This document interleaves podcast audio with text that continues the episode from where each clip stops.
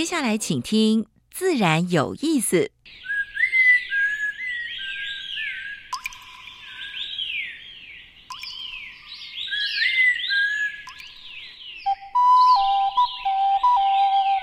大自然是最能启发人心、最迷人的教室。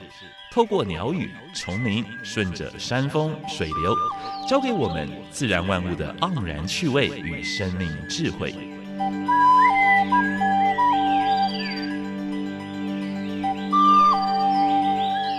走过来，走过来，仔细听，仔细听，自然有意思。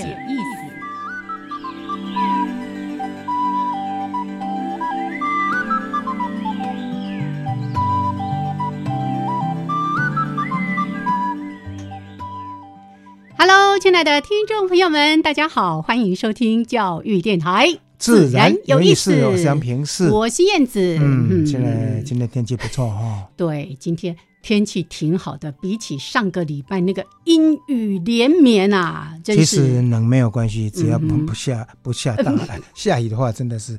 但是不下雨又不行，对不对？要缺水是啊，而且呢，所有的植物都需要这些雨水来灌溉，对不对？是的。其实现在还是水还是不够的，没错。所以我们要忍受一下，对哦。好，为了我们能够丰衣足食。要忍受下雨天的不方便。对，好来，那今天呢，真的非常非常的开心，就是因为太开心了。刚刚燕子呢，为，不晓得为什么那个大片头就不见了哈，对，它跳掉了，就跳掉了。好，今天这个访谈呢，应该是我们约来宾的约的那个骑程最长的一位。哎，因为不容易约，但是终于约到了。我要说一句话，就是美好的事物是。值得等待的树是慢慢长的，要期待。说百年树人，对对，今天邀到是胖胖树人。哎，真的，这我其实最近哦，跟好几个朋友提到说我要访胖胖叔，然后得到第一个回应就是，哎，我正在看他的书，哎，哎，我听过他的演讲，非常精彩，很精彩。我刚才跟燕子分析说，这个书为什么会那么畅销，嗯，有原因的，是等一下慢慢分享。对啊，其实我在。看他的呃这个相关的自我的介绍的过程哦，我觉得跟我们刚才在录音之前聊掉的聊到的这个郭成梦老师是。还蛮像的，嗯，有点像，有点像，但是也有一点不像。对，就是我意思是在他们大学那个阶段，哇，都是发奋向学的。我儿子呢，有一天啊，就听了胖胖树的这个演讲回来，就跟我说：“妈妈，麻烦你，我要买一本书。” 然后呢，就提到说：“哎，他听他的这个成长的一些历程哦，觉得非常非常的感动。”同样都是森林系的学生，是，对，台大森林系毕业的王瑞敏啊。是，我们先破题一下。哎，来，待会儿呢，再跟大家好好的来聊一聊。好了，今天呢，一样的，在节目的一开始有两个小单元要分享给所有的朋友们。第一个单元是自然大小事，跟大家分享过去一个礼拜全世界跟台生台湾发生过有关于生态、环保跟农业比较重要的事情，是当然会有点评，有一点点评论了哈。第一个单元是台湾 special，我们今年特别介绍的是台湾的濒临绝种的动植物，或者是珍贵稀有哦，或者是急需要保育的一些动植物。没错，今年以来呢，今天第一次终于让我们看到。植物，哎，其实植物在我们身边跟我们的关系是更为密切的。对，但是可能很多人都因为它只是一般的树来，一般的草啦，走过去啊，夏天就把它当树荫，很凉。不过还好啦，我们去年有介绍过它的地名植物，是每一种植物、每一种草都有它的名称的，对不对？没错。好，来，那待会儿呢，我们再跟大家好好的来分享，就先加入第一个小单元——自然大小事。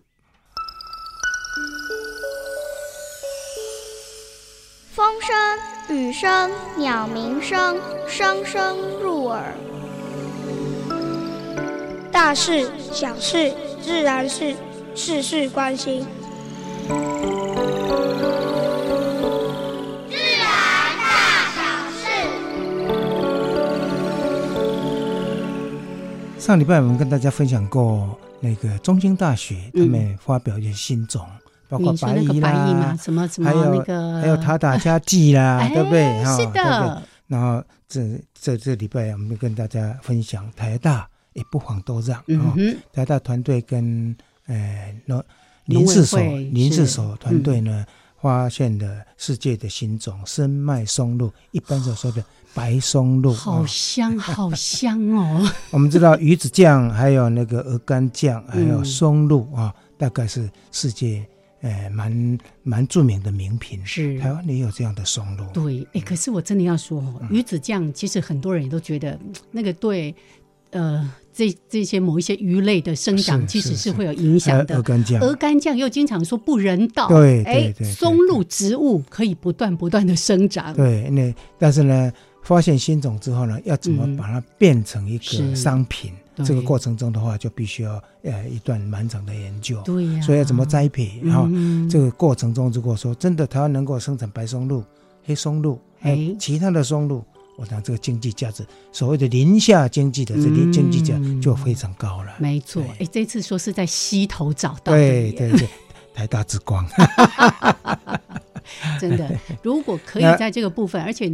相关的研究团队也在开始寻找说怎么样做一些比较好的这种呃种植啦，或者说让它可以寄转给一般的农民。对，这个是我们实验林的蔡明哲处长，还有包括那个傅春旭啊，这是林试所的副研究员啊，是。他们两个共同指导的学生，在这台大我们森林所的学生所发现的，而且在发发表在在期刊上面，容易哦，容易哦，所以森林里面有蛮多的宝藏啊。那上礼拜我们谈到龙起月世界要设去设置保留区的事情啊，现在还团还是不太担不不太，还是有点担心了。定了吗？对，但是呢，因为有早教的事件，早教过去政治人也是承诺啊，会不会说因为选举的关系才会不会因为说选举的关系才承诺？所以呢，他们希望就是说，虽然三大巨头，包括总统、包括行政院长、包括市长，都答应要设了。要赶快，嗯，赶快，就是把那个自然保留区，虽然三有三百四十一公顷，是能够都划划设起来，对对对，这样大家才不会夜长梦多了。对对对，比较安心啦。同样，这个还有矿业法，你看，矿业法我们在节目已经谈过很多次了，是已经进入二读，可是我们知道这一这一届立法员马上就要。有有修会了，对不对？是哦。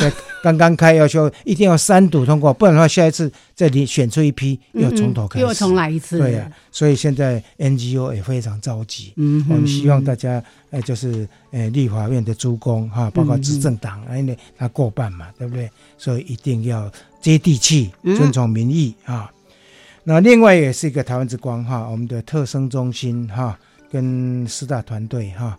把黑面琵鹭的基因组啊，就是解码解码，这是非常不容易的工作，全基因定序。因为他来台湾是做客啊，他越冬越冬嘛，对不对？他真正要返点过去是最近才飞回那个北方的基地，啊，像韩国啦，像俄罗斯这一带的啊。那台湾是最大族群的地方，我们终于把它的全基因做定序了。啊，这个是非常不容易的事。是，哎，每年都有一半以上的黑面琵鹭会在我们台湾渡冬，哎，没有错，哎，还有另外的话呢，荔枝季节大家也在期待了嘛，哈，哎，快已经正在开花，是，但是呢，这一段时间的话呢，荔枝春香是，哎，又室内了，哦，所以。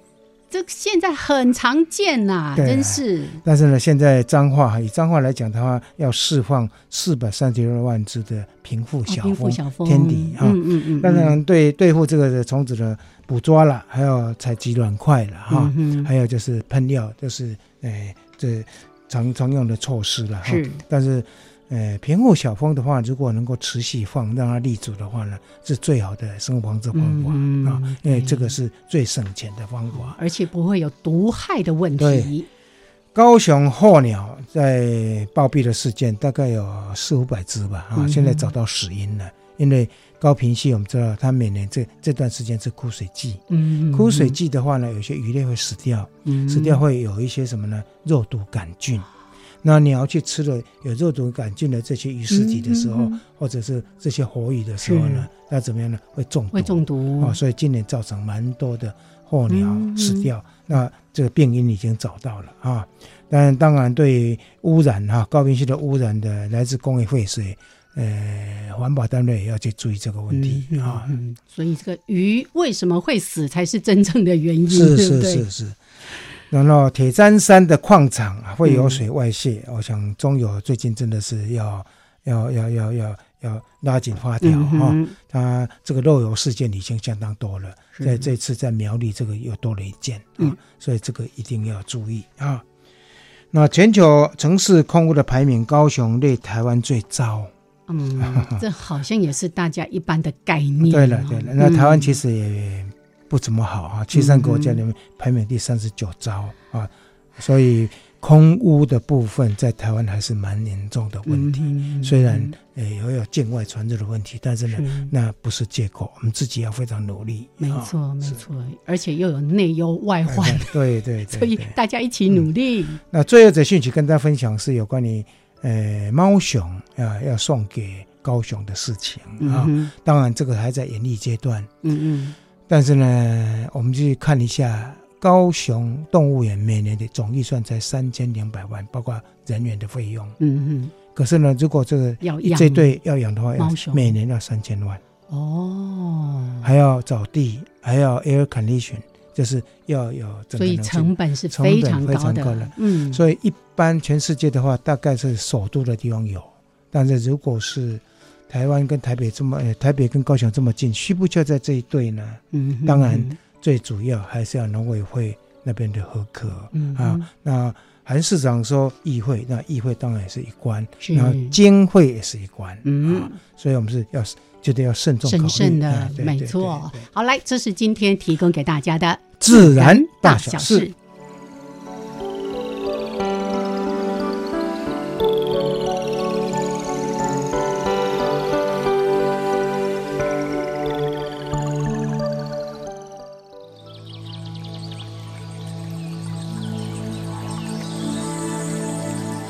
别的地方找不到，别的地方看不到。别的地方听不到。台湾 special。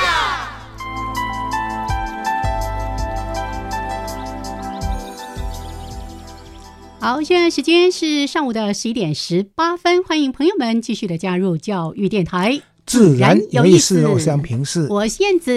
燕子今天要讲的是植物，对不对？是的，而且今天这个植物呢，不止。台湾以外的地方看不到，台湾本岛也看不到。这难在南屿了，因为没有几个小岛。我今天找专家来帮我那个撑腰来，来我们的王瑞明胖胖树先生，Hello，大家好，我是胖胖树王瑞明。嗯，待会儿我们会请胖胖树好好的跟我们分享热带雨林的植物，看不见的。而且是在台湾看得到的热带雨林植物，但我们今天要讲的是，也一样在热带生长，在我们的蓝屿才看得到的蓝屿野牡丹藤。野牡丹跟牡丹跟野牡丹，哎，会被在水水的富贵诶牡丹花哦。牡丹跟野牡丹不一样，不一样，跟野牡丹藤也不一样。好，你来介绍一下。我要不要先请专家来帮我们讲一下他对这个植物的认识？那呃，野牡丹藤它很特殊，就是我们台湾虽然没有狭义定义、严格定义的热带雨林，但是野牡丹藤其实就是热带雨林才看得到的一种特殊的。算是着生在大树上的小树，哎，小灌木，小灌木。那它因为它需要很高的空气湿度，然后呃，一般在东南亚雨林里面蛮多种类，就是花开的很漂亮。那像我们常常看到的宝莲花，其实就是野牡丹藤的一种宝莲花，但佛教上面的宝莲花比较好种。蓝雨野牡丹藤非常难种，也不好繁殖啊，是野生的啊，是是是，所以难怪它珍贵稀有。嗯哼，还是濒临绝种。刚才大家有听到胖胖树怎么形容这个野牡丹藤？是着生在大树上的小树。嗯哼，所以基本上它并不是像我们印象中的那种攀藤植物这样子柔柔软软的。哦，应该算附生的了哈。对，它是附生植物。嗯哼，那。树要在长在树上，可见需要很高的空气湿度。嗯，那它一定要是比较完整、比较原始的生命，是是是，才有可能。嗯，那它叶子又大，所以你的空气湿度，然后温度各方面的条件如果不够，这样的植物是不会出现。那它跟一般的野牡丹是不同，很接近的血缘关系。同科，可是其实形态上面差太多了，不同属了，花也差蛮多的。嗯，这个花也蛮漂亮的，没错没错。其实我们经常会在焦山看到野牡丹，对，哦，就觉得野牡丹蛮漂亮的。可是呢，它跟我们刚才特别提到说，跟牡丹花是完全，因为它是不同科，所以那个亲缘关系是离很远很远的。好，哎。老师，你知道他是芍药科，这是专家学者。我是学者专家。好，来，刚才特别提到说，蓝雨的野牡丹藤，它是野牡丹科野牡丹藤属的植物。那就像刚才胖胖树特别跟大家介绍的，以这个热带的雨林为它主要的生长环境。我其实，在看胖胖叔的书的时候，他就有提到说。台湾呢，虽然没有严格定义的这个雨林的哦，热带雨林的这样的一个生态环境，但是呢，在台湾南部像屏东地区、兰屿都有蛮多这样的热带雨林的植物的。是。是，呃，因为我们其实有很接近热带雨林的气候了，只是因为我们的季风跟台风，然后造成呃植物垂直结构呃分层不像热带雨林那么明显，然后加上没有龙脑香科植物，所以呃。一般来说都不会把台湾的呃热带的这种森林叫做热带雨林，但过去在日治时期其实吵过蛮多次的，就是到底它到底要不要叫做热带雨林？那到近代就确定就是不算，不算不算，因为我们没有那个很突出的大树，呃，我们没有突出层。哦，了解。你看这个就有一些学术上的变专家喽。我拜读了拜读那本书之后就不一样了，小有学问，知识了。好，来，我在就这个相关的资料上面也跟大家补充一下啊。这个蓝雨的野牡丹藤呢，刚才不是说呢，台湾本岛看不到哈？那呢，它是局限生长在蓝雨山区的一些山脉的半山腰到棱线的一些原始森林里面。所以，如果你要看到它，老实说，如果你没有做足功课。或者有熟门熟路的人告诉你他在哪里，还真难找到他哎。是是是，所以也难怪他稀有，对不对？对。好，然后野牡丹藤，我觉得我。它的这个花哦，最特别、最特别的地方就是它这样一层一层，像是那个有时候你你到那个鹿港还是什么地方，你会看到那个雨伞一层一层的这样子，它的花就是像这样，其实蛮漂亮的，对，像穗就穗就穗，哎，就这样一层一层一层开下来，其实蛮漂亮。而结果的时候是比较偏紫色、黑紫色这样子，黑紫色，对哦。所以大家呢有机会在台湾会看到台湾呃野牡丹藤。哦，但是呢，它跟蓝雨的野牡丹藤还长得蛮像的，哦，大家可以那个稍微相仿一下。嗯，其实蛮多野牡丹藤属的植物长得都很类似。哦，是。然后要区分，其实真的要花一些时间跟做一点功课。OK，OK，好，来，大家有兴趣的话，也可以到网络上搜寻一下蓝雨野牡丹藤。好，来，我们今天呢，这个单元先为大家进行到这边。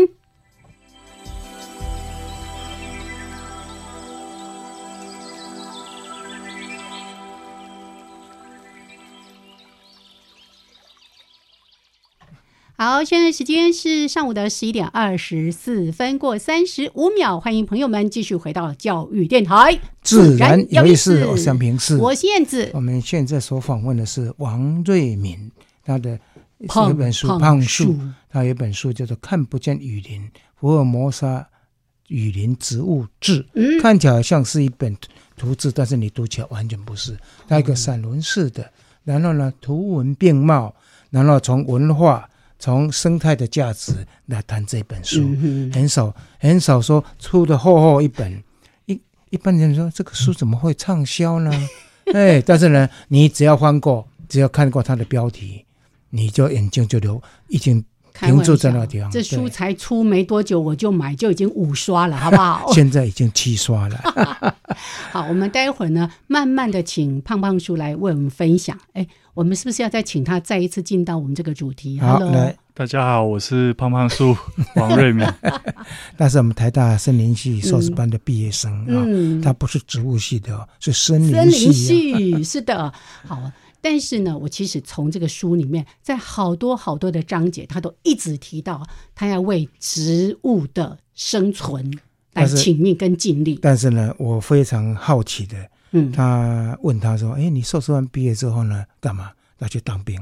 当兵之后干嘛？有没有回来当助理？没有，我去卖房子。”哎，你可不可以把这个心路历程告诉大家一下？但是你在这个过程中，他已经在在在在 Facebook 上面写蛮多的书了，对不对？写蛮多的，写蛮多有关植物方面的，对不对？来，其实我从小对大自然的喜好，应该跟每一个喜欢大自然的朋友一样，可能没有特别偏好，就昆虫啊、鱼啊、鸟，然后呃植物我都很喜欢。但是大概到我小学以后，我就偏好植物，主要是因为我养小小昆虫啊，它会死掉，你就很难过，然后你就觉得它它就被我关在那里。那反正我我小时候住在乡下，我觉得我要看它们，就到野外去就好了，所以我就不再养饲养动物。那植物的话，因为你只要给它足够的空间，它其实就会不断的生长。所以后来我只有一直。呃，把焦点放在植物上面。嗯，那从小我就有一个梦想，就是想要一个自己的植物园。哦，这个非常大的梦哦。是，现在就有一个，对不对？现在有一个小型的。那其实一开始我也没有说一定就是最喜欢热带植物。一开始我也喜欢多肉植物，各式各样的植物，其实我都喜欢。是，但慢慢的我要去。就就以台湾目前的气候条件来说，就会觉得，因为因为像我很喜欢浇水，多肉植物很容易就被我浇掉烂掉。对，那我其实也对台，因为我自己本身看过台湾高海拔的林形，我觉得哎，怪木很漂亮啊，铁山、冷山很漂亮。问题是。那个搬搬搬不到家里来，种块木它就会死掉，就是会热死。是是，那我就觉得，哎，这样不行，就是我不可能另外让它吹冷气，因为这样太浪费能源、浪费资源。所以在平地上面，我觉得以热带雨林植物、热带型植物是比较适合栽培，所以我后来焦点就全部放在热带雨林植物这样子。那越深入就会越发现，就是呃，热带雨林在我们陆地。面积其实不到十个 percent，但我们地球超过一半的生命都在热带雨林里面，是生物多样性是最高的。嗯嗯，而且更稀奇的是，他慢慢去研究，发现，在台湾也有很多热带雨林的植物。但是这些植物有原生的，有一些 是后来呃历史的缘故，不同的变革这样进到台湾。没错，没错。老师刚才提到说这本书很特别，我都觉得看这个书的时候像在读故事书。是是。因为呢，胖胖叔呃，胖胖树呢，他会把这个这棵植物，它是在什么时候被发现的，然后呢又。透过谁谁谁引进到台湾来，然后又怎么种，然后可能怎么样一些保存啊等等，他又怎么去找到那一些可能在文献上已经都缺乏记载，而生长在台湾某个。非常偏僻的地方的这些植物，他要去找，真的，真是太神奇的一件事情了。好，来，OK，这个段落呢，我们先聊到这边。时间是上午的十一点二十九分过十八秒，一小段音乐，还有两分钟的插播之后，回到我们的主题。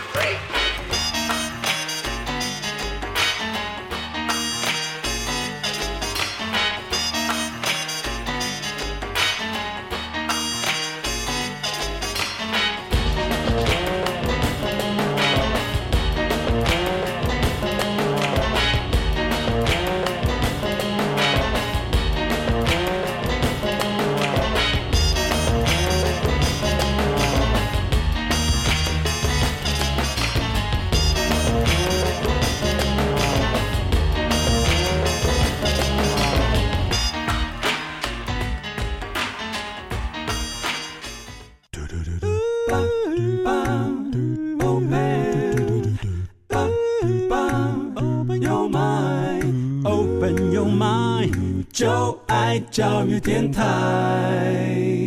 嘟嘟嘟嘟，Super Duper。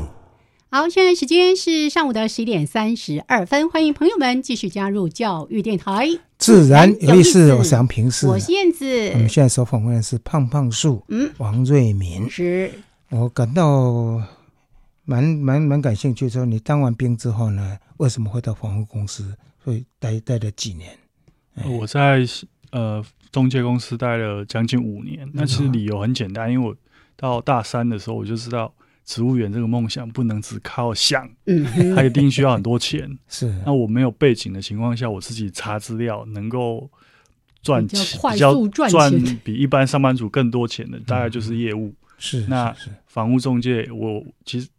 就是我查里面，哎，好像收入是比较好的一个年轻人是有想法的。我觉得这个落差很大耶。做研究跟出去卖房子，嗯，你心里需要调试吗？其其实一开始会 会蛮不适应的啊，因为卖房子是一个一直被拒绝，对，然后挫折感很重，嗯，然后时间非常长的工作，那。再加上你需要面对很多人，那我平常其实都面对植物跟书，不会说话的，那完全跟个性是完全相反的。是是是是。但为了你自己的梦想，梦想就是再怎么样不舒服，你还是可以。所以年轻人要知道哈，就是尤其是年轻人哈，知道你要做什么哈，然后你要来圆梦啊。他在卖房子卖了五年，累积的一笔财富之后呢，他就做自己喜爱的工作。是。然后呢，三十岁的时候，哎。我可以当做作者，我来写书。但是这个过程中，从从大学时代就要累积蛮多的知识跟文章，用 Facebook 上面这样发表。所以我看我还蛮感动的。哎，总在 Facebook 上发表了一千九百多篇文章，哎，这个是非常非常不容易的。应该是将近一千，但是植物种类有一千一千九百多种哦，一千多。OK，所以你看，能够累积这么大的能量。所以书非常言之有物，不是说啊你随便写写，就是你因为一般看植物的书，你看到一半你就会把它合起来。嗯嗯嗯看图鉴也是一样，查一查，查到没有兴趣就合起来。那你看这本书的时候，哎，它那个标题都蛮耸动的，耸动，蛮那个啊，什么天然的味道啦，什么黑胶唱片啦，哈，什么橡皮橡皮推翻了满清啦，哦。还有我在西班牙看见《阿凡达》啦，哎，这蛮吸引人的。还有呢，呃，包括什么可口可乐啦、可乐树啦，啊，纺织工业墨水树，你还有一些香香料植物，对不对？女生的最爱什么之类的，像这些标题，哎。每一个都是很吸引人，所以都是要非常精炼之后，对，来帮大家把那个提纲挈领的一些重点给点出来。而且很重要的，嗯，那最后面他刚刚进来的时候说：“你跟那个表我非常敬佩啊，哪一种外来的植物在什么多少年引进来的？那那个花多少查证的功夫啊？哪有那么容易？所以他的后面的 reference 一堆好几页，对。所以我们刚才听胖胖叔这样的分享，就是。就像刚才杨老师说的，有想法，但是要有做法。对，所以他是一步一步来的哦。那我们刚才也特别提到说，胖胖叔他因为对于植物的喜爱喜爱，所以呢，他要为植物的发生的这样的一个使命感。而现在他其实花了很多的心力都在热带雨林植物，可不可以也借这个机会跟大家分享，为什么这么样的看重？热带雨林植物，就像你刚刚说，我们好多好多的生物都在热带雨林的这些植物里、森林里面。嗯，其实雨林还有非常多植物、动物都没有被发现。嗯，那我们从从古代到现在，其实使用大量的自然资源，是都是从热带雨林来。是，那只是我们可能已经太习惯这些资源，而忘记了它最早来的地方其实就是热带雨林。是，那。不管是药用植物，然后食用的，然后呃纺织工业各方面，就是刚刚老师念的那些，然后甚至到现在，呃很多化妆品、香水，它还是必须取自热带雨林的植物，嗯，它没有办法有，尤其是香味的部分，是。你人化学工业再发达，你都不可能人工调成一个调和出自然的香味，是是是，而且这些。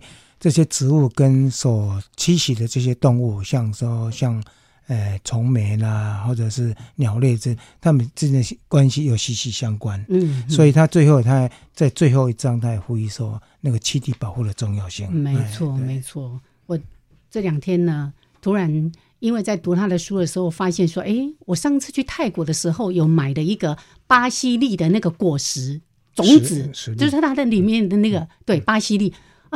赶快再拿来烤来吃，好好吃哦。然后呢，他在书里面就提到说，因 因为这个巴西利它没有办法透过人工的栽培跟繁殖，所以呢，它必须一定要把野外的这些巴西栗树给保存下来。也因为这样子，顺带的把亚马逊的这些雨林的植物被保留下来了。哦，我就觉得好感动哦。哦，好，我们来稍微以食衣住行。请胖胖树就这个书里面的一些重点的内容跟大家简单提一下哦。刚才提到了有药用植物啦，这个什么香水啦等等的，我们就先从吃开始谈。嗯，这个说到吃，就有里面你有提到这些什么饮料植物啦，一些这个食用等等等的。二十二 K，对，先哎二十二 K 再讲咖啡，我们来讲一下咖啡好了。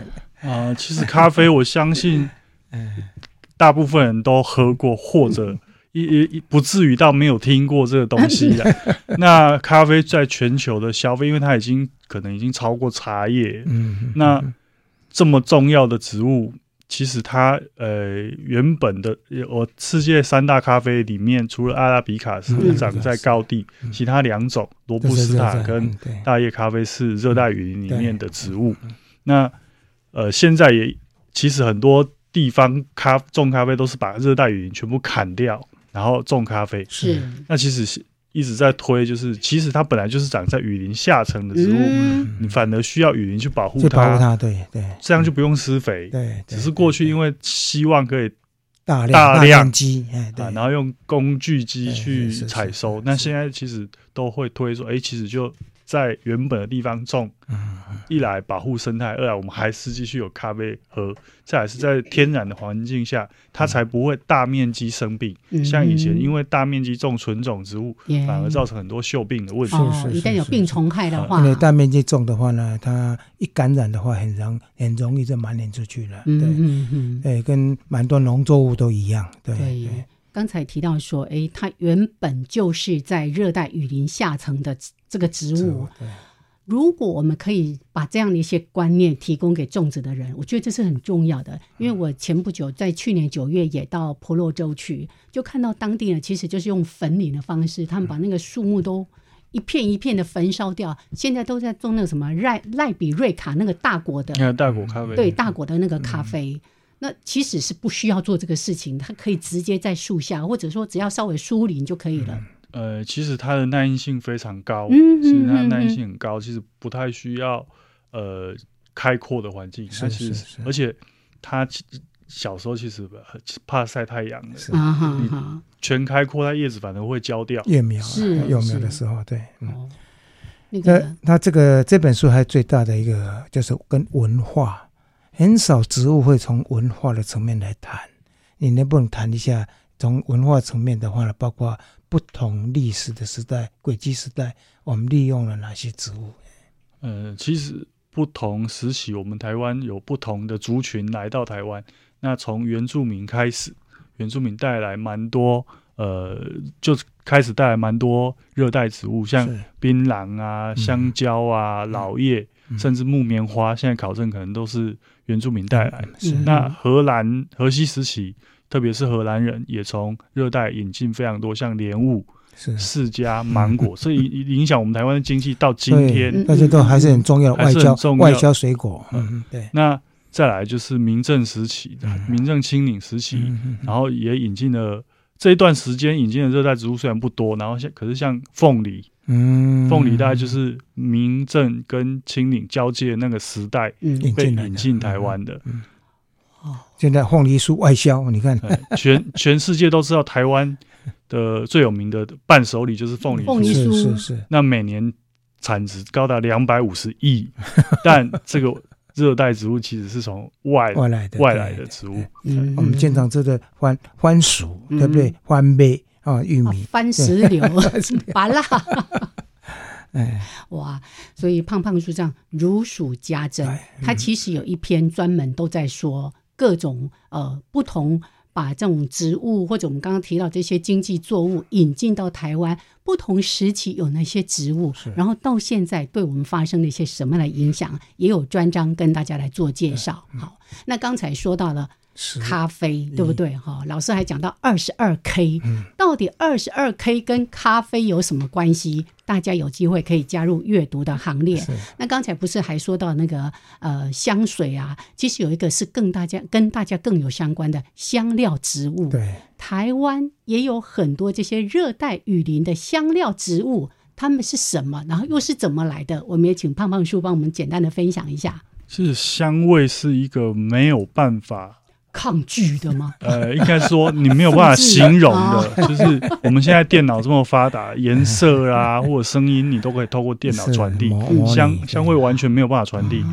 那香味常常一方面也会勾起你的乡愁，真的。我我常常也开玩笑说，如果我有一天去巴黎念书，那我突然闻到臭豆腐，你你不管在台湾喜不喜欢吃臭豆腐，那瞬间你一定会想要去买。对，那香料其实。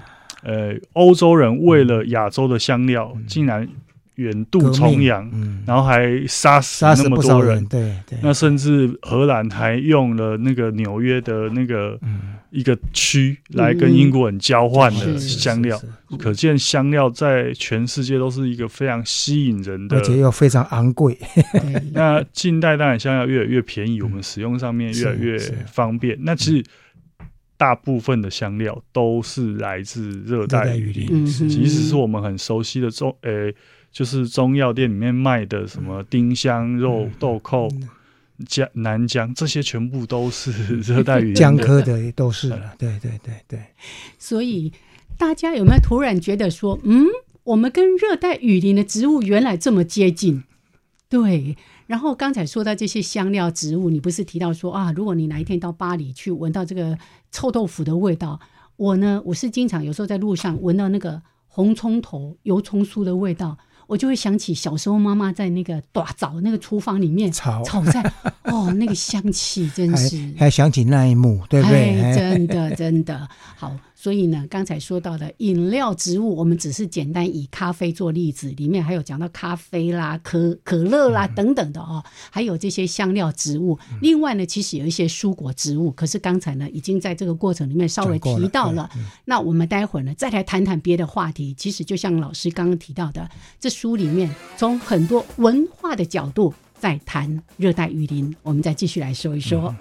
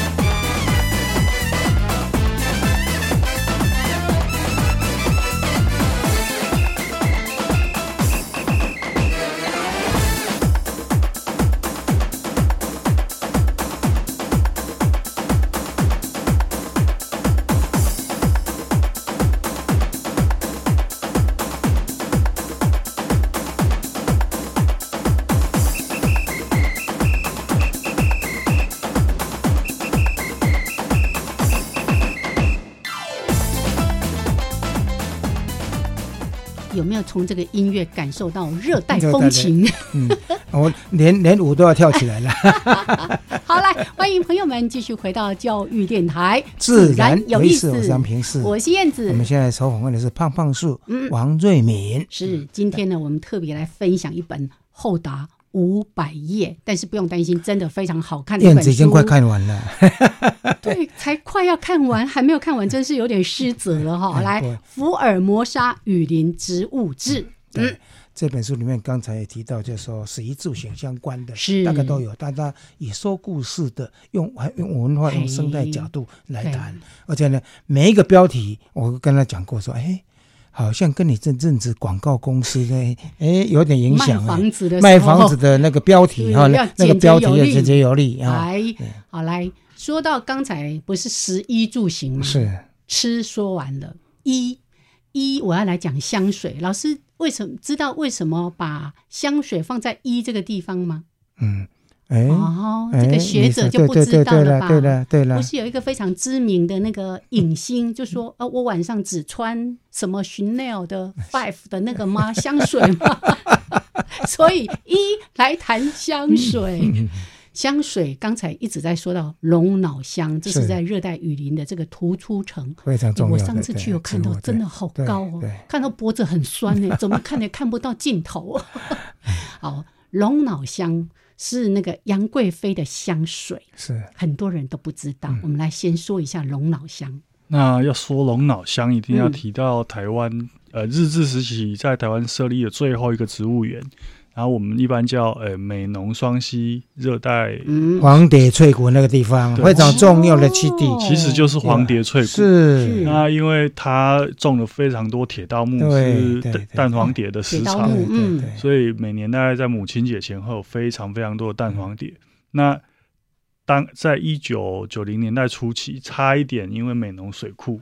他就他就被被我当时是带头出来还的，他就被毁。好 好在现在已经被保留下来。对，那我们提到龙脑香，因为台湾最早引进栽培龙脑香就是在这里。那现在要看到会开花结果龙脑香，还是只有双溪热带植物园里面有剩下几株，因为它真的呃龙脑香这个植物。不是很好，在台湾长得不是很好，因为气候条件不适合。那双溪刚好是一个非常接近它是是是生长环境的地方。那为什么会特别有一篇叫龙脑呃杨贵妃的香水？其实我我刚好在书上，因为我喜欢龙脑香这植物太久了，那所有跟龙脑香有关的资讯我都会特别去看。那我就看到一篇，我觉得很有趣，就是。呃，有有一个古书上面就记载一段说，诶，唐玄宗的时候，嗯，然后交子就是现在的越南朝贡了一块很大块龙脑香。那因为龙在古代其实就是帝王的象征，对这个东西其实很珍贵。那龙脑其实是就是龙脑香它结的树脂，然后因为像脑一样的形状，是那唐玄宗因为非常喜欢这个味道，嗯，就把它送给杨贵妃。请他随身带着，然后里面写说它的香气侧十余步。那但但但是其实大家可能很难想象龙脑香到底是什龙脑到底是什么味道。那其实如果大家有吃过一个以前有一个中药，现在被禁禁掉，叫五塔标行军散。那个其实就是龙脑香的味道，所以它是偏中药的味道。然后在它也有一点像那个樟脑，樟脑，樟脑就是树树木本身的一种香气。那像宋朝非常中国的宋朝非常有钱的时代，他们是吃什么都加龙脑哦。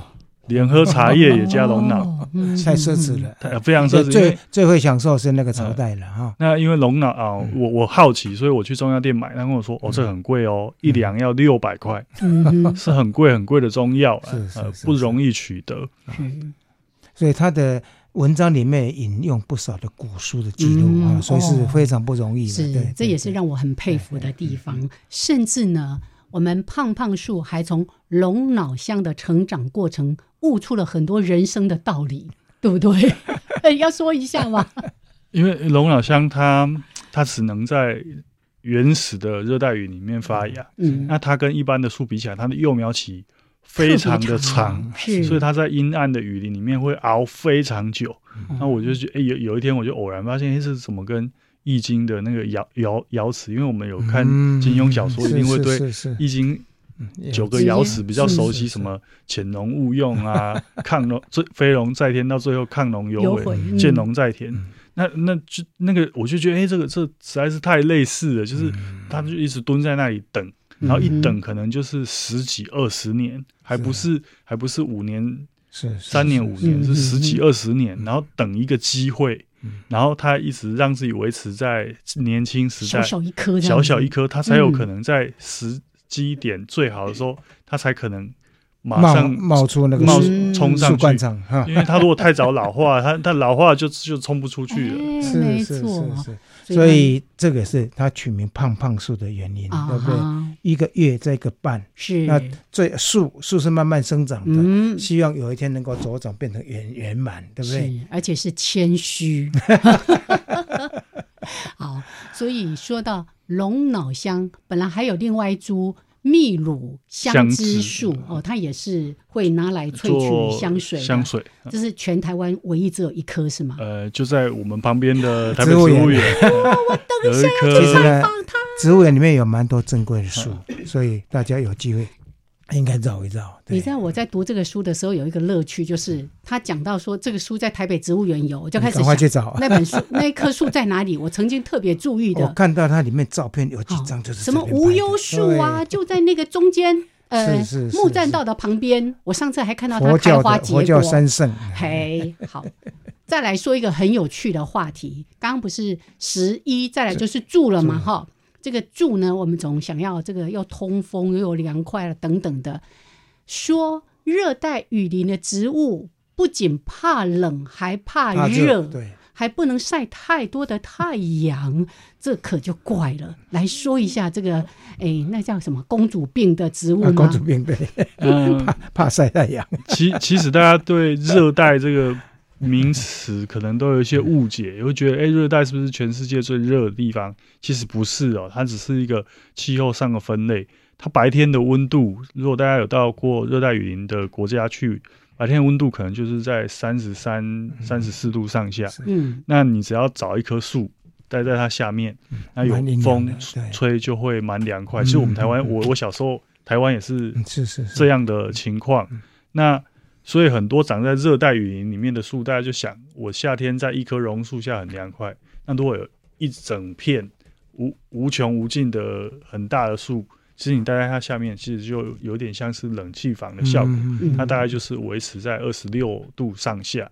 所以很多植物生长在这样的环境里面，你说它不怕热也难了、嗯，那林下的植物特别，我里面特别用秋海棠做例子，例子，嗯，就是它是水做的，它含水率很高啊。对你只要稍微比较热、啊，很容易它就它就烧坏就融化了。对对对，很难，这个很难栽培的，没有错所以这照顾了，哎对，很难照顾的一个。所以其实热带雨林的存在跟全球暖化有很重要的关系。其实很多人也问我说：“哎、你在台湾，你为什么要保护热带雨林？”嗯，是保护热带雨林，降低全球暖化，台湾的生态才保护了下来。是是嗯是呃，这是一个，因为全球化的时代不能只看一个地方。是，那如果热带雨林没了，我相信其他地方的生态全部都会一起崩坏。是，呃，嗯嗯，台湾的可能我们现在要保护的所有都都来不及了。对，其实，在书上呢，胖胖树也有提到一个观念了，这可能也是一般人我们的迷思，就是你也提到说，当我们提到哦这种全球暖化啦、极端气候，我们都在担心这些冰河结蚁的植物，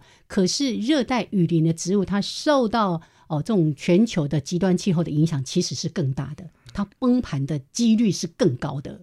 因为一来它本身就怕热，所以是，你温度上升，那它的空气湿度一下降，就像我们一开始讲到野牡丹藤，你空气湿度不够，它叶子这么大，马上就脱水，就变菜干了。它里面有提到，就是说，包括热带年轻人都砍木材的，对不对？嗯，把巨木都砍掉，底下所避阴的这些热带雨林就跟着完蛋了。是那跟着完蛋后，生物多样性高嘛，很多嗯要仰赖这些热带雨林或者这些大树的那些动物啊、昆虫啦、也跟着消失掉。没哎错，没错。所以他也提到说，木材的利用哈，包括台湾，我们有蛮多人在盗伐的。对，热带雨林是最大的盗伐的，而且他们好像利用热带雨林好像 number one 呢，这个这个是也是让让我们必须要做检讨。就是因为我们台湾其实全世界都很喜欢使用木木木材的，那我们却我们这么小的一个国家，却使用木材的量非常非常大，因为我们做了非常多的木质家具。嗯那大家也非常喜欢吃烧肉，是那我常常开玩笑说，我们吃烧肉害死了很多印尼人，啊，因为我们的木吃烧肉都是用很便宜的红树林炭。那红树林炭的来源其实就是印尼。是是是是是。对我最近都没有想到哈，是对不起，我也不去吃那个，因为空气不好，所以我绝对不进那个。那个 PM 二点蛮高的，因为我们的环工所李惠美教授就做这个，所以你到那尽量少到那个地方去。是是，好来，最后只剩下两分多钟的时间哈，我们再来呃分享另外一个话题。其实今天胖胖树来到台北。还有一件重要的事情，他有一本新书，今天的发表。对，你看，我们还在介绍上一本书，他的新书要发表。我们的燕子小姐已经预约要去听那个演讲了。舌尖上的东西，哎，其实跟我们今天在谈的话题也很有连贯性。嗯，那呃，因为我我一直在研究热带植物，那热带植物大部分是外来的，那。大概在两千年之后，新宿民带了非常非常多的热带植物。我从新宿民的菜市场 发现了很多热带植物。那其实很多人会觉得离我们好像很远，其实不会。大家很喜欢吃泰式料理，里面有道菜叫打抛。哎，那打抛其实不是料理方式，它是。圣罗勒的泰文叫卡弗劳，弗劳直接翻译做打抛，像九层塔一样的植物。是，对。那因为吃是大家比较能够接受的，那从吃的角度来谈，就是新住民究竟为我们的台湾的饮食文化丰，就是带来更多丰富的植物。哦，我们在座就有一位新住民，来自柬埔寨的，他一直在点头啊。是，即使在书里面，你也会看到胖胖树不断在提到这样的一个观念。尤其你也说，因为你就住在中部哦，那有一个东协广场，对不对哦？也是你经常会去造访的地方，所以你也希望说，哎，大家有机会也来这边看看，让我们更进一步，而且很贴近的方式去了解我们跟热带雨林的植物是这么样的密切的。好，那我们等待下一次有机会，也好好的来分享。这样的一个内容，下次可以再把这本书带过来啊，分享给我们的听众。谢谢。那也从这些书籍或者从我们亲身的体验，去更了解到植物的重要性。我们大家一起好好的来想一想，怎么样来这个年轻人是一个典范，他很有想法啊，然后立志要做什么啊？这个我们值得大家来。